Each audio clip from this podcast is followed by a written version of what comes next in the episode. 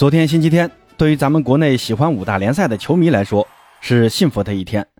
有三场精彩的比赛，不知道有多少人看了啊？八哥呢，早上睡醒，睁开眼啊，七点钟就有哈兰德领衔的曼城对阵拜仁慕尼黑，然后呢，八点钟有兵工厂阿森纳对阵蓝军切尔西，到了十一点呢，又有西班牙国家德比巴塞罗那对阵皇家马德里。这三场比赛打得确实非常精彩啊！是近期热身赛中最具观赏性的三场比赛，而且呢也都分出了胜负。曼城是一比零小胜了拜仁，巴萨呢同样是一比零小胜皇马。那最让人意外的是，阿森纳居然四比零大胜切尔西，而且场面用如今最热的一个词来形容啊，那就是压着打。这阿森纳从曼城引进了热苏斯和金琴科以后，似乎一下就打通了任督二脉啊，进攻呢极为流畅和华丽。将阿森纳这种传控足球的基因一下子给激发出来了，让新赛季准备改打四后卫的切尔西一时难以招架，场面呢尽显被动。面对如此大比分的输球，这接下来图赫尔会作何调整呢？曼城呢这场比赛是一波三折啊，哈兰德彰显凶悍本色，出战四十五分钟，攻入全场唯一进球，并且在比赛中多次体现个人超强能力，为自己在曼城的首秀画上圆满的句号。而拜仁虽然输球，但在莱万离队、德利赫特加盟的背景下，仍能在面对曼城这样一支超强的球队时展现自己的能力，多次犀利的反击也是让曼城不敢小视。而皇马在拉斯维加斯面对国家德比的对手巴塞罗那，上半场居然敢抛弃典礼三中场，和巴萨打的也是有来有往，这练兵的意味更重啊。而巴萨则是主力进出，新援拉菲尼亚和莱万携手创造不少的威胁。拉菲尼亚更是以一记世界波为巴萨打破僵局，并连续两场比赛获得巴萨的 MVP。而本场比赛则是莱万为巴萨的首秀，虽然只是打了四十五分钟，但也贡献了不少威胁性的机会。看得出莱万还需要更加深入地融入到巴萨的传控体系中去。正好呢，上期节目评论区有几位朋友让我聊聊切尔西、曼城还有阿森纳，那今天这期节目呢，就和朋友们聊一聊这三场比赛。咱们按照时间顺序啊，先说说曼城对阵拜仁的比赛。这场比赛呢，由于比赛当地的天气原因啊，推迟了一段时间才正式开赛，并且把比赛时间也做了调整，上下半场都只打四十分钟。当时呢，转播画面里也看到现场确实下起了很大的暴雨啊，比赛在上半场还暂停了好长时间。但是就在暂停的前一分钟，哈兰德就迎来了自己在曼城的首粒进球，丁丁的直塞给到左路的格拉利什。格拉利什在横传到门前，哈兰德在门线前将球撞进门内。从画面上看啊，哈兰德的启动速度明显比拜仁的后防球员要更快，这也是哈兰德赖以成名的特点，就是速度很快。别看哈兰德这一米九几的大高个，这速度还真是不慢啊。那不光这个进球，其实哈兰德还进了一个球。上半场最后一分钟，逼席接队友的过顶长传，后插上接球，然后不停球横传给哈兰德。哈兰德也是不做任何调整，直接打门破门了。但当时由于碧玺稍稍越位，进球呢被裁判吹了无效。但从这个进球可以看出，哈兰德在禁区内的优势啊，让曼城两侧的进攻在禁区内有一个可以依赖的终结支点。另外呢，第二十三分钟，哈兰德再次展现在德甲时的恐怖统治力。当时啊，曼城获得一次快速反击的机会，队友送出直塞打拜仁的身后，皮球穿过中场。哈兰德呢，直接在中场快速启动，获得了单刀机会。虽然最后被于帕梅卡诺回追给破坏掉了，但从这个画面可以看出啊，曼城的进攻相较于上赛季更加直接了。德布劳内的作用在这一刻得到了更大的发挥。那这里呢，八哥也给出自己对于曼城的一些个人粗浅的看法啊，供大家参考一下。首先呢，曼城在有了哈兰德之后，进攻有了很明确的方向。前两个赛季，曼城的无锋阵让队内很多人都有进球啊，这个不能说好，也不能说不好。你打打弱队是没有问题啊，但你一旦碰上强队，缺少一个有很强终结能力的前锋的毛病就暴露无遗啊。所以新赛季呢，瓜帅也是痛定思痛，快速引进哈兰德。那之后就需要赶紧试验新的进攻方式，那就是中锋打法。由于哈兰德只打了半场啊，咱们就单看上半场，不管是左侧的格拉利什还是右侧的马球王。都试着从两侧往中路过渡，找哈兰德这个点。丁丁呢，也是在发挥自己擅长送直塞的优势，也在尝试连线哈兰德。从这个迹象看，这场比赛瓜迪奥拉的实验重心就在于面对拜仁这样的强敌时，能否通过强力中锋的存在，在中路寻求更多的突破机会。那哈兰德的终结能力在这场比赛已经得到了验证。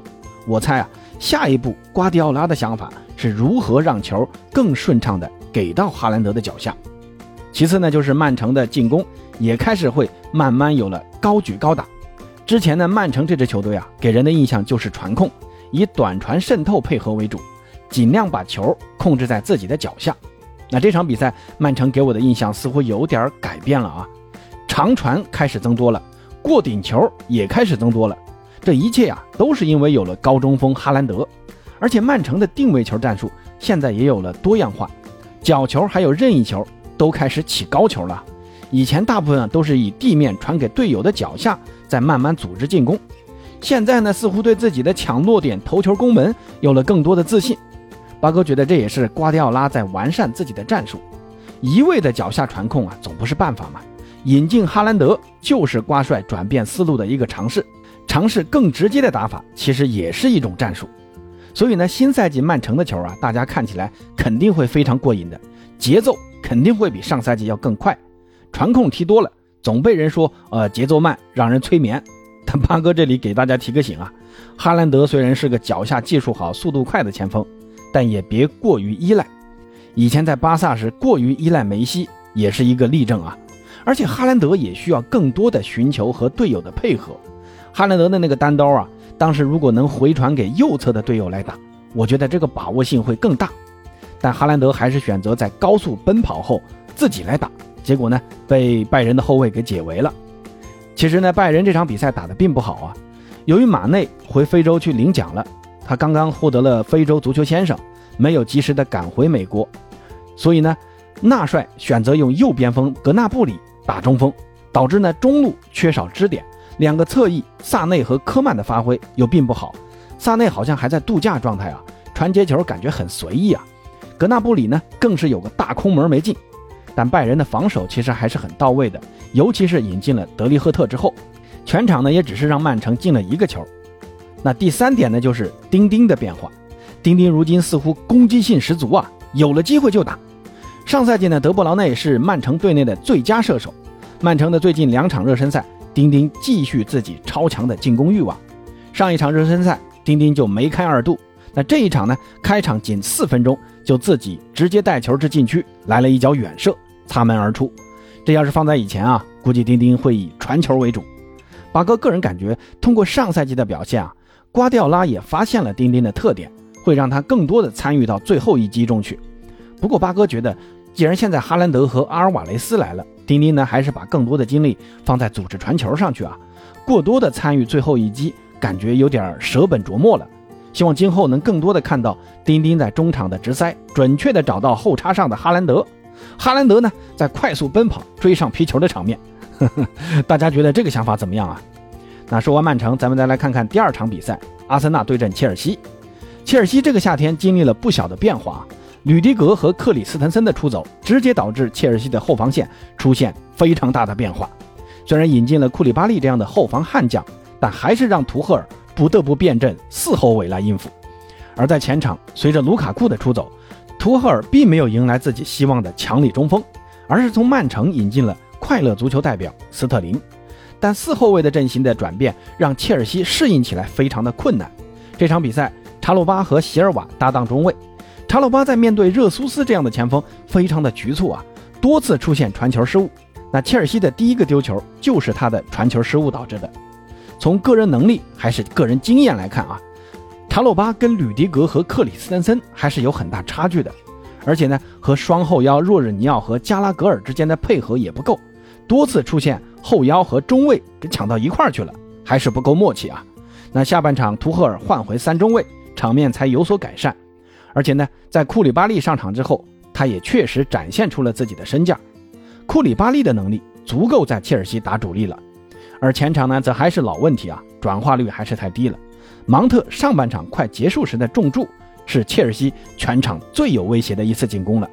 而斯特林的发挥其实还是不错的啊。图赫尔呢，还是需要在中锋位置想想办法。维尔纳显然还是没有办法让切尔西的中路支棱起来。这转会窗还剩一个多月的时间，切尔西还是需要在中卫和中锋位置再加强一下。孔德啊，能买还是赶紧去买掉，不然呢，如果新赛季四后卫实验失败，想换回三中卫都没足够的中卫让你换。不过切尔西球迷也别担心啊，这场比赛呢虽然输了，但图赫尔试验阵型的意图非常明显，并不能证明切尔西的真实实力，所以呢，输球也没什么大不了的。反观阿森纳这边，倒是让人眼前一亮。热苏斯和金琴科这两位从曼城过来的球员，到了阿森纳可以说是无缝衔接啊。热苏斯就不用说了，巴西球员的技术特点和阿森纳的技术基因是天然的结合，这一来兵工厂就成了新的大腿。而金琴科的精准长传也给了阿森纳在后场出球找到一个新的发起点，而且阿森纳的技术型打法越发的成熟了。你看阿森纳的几个进球啊，都能看出球员之间的小配合，打得非常的赏心悦目啊。虽然还只是一场热身赛，但八哥呢还是对阿森纳的英超新赛季充满了期待，希望兵工厂的青春风暴能在英超掀起一股狂风。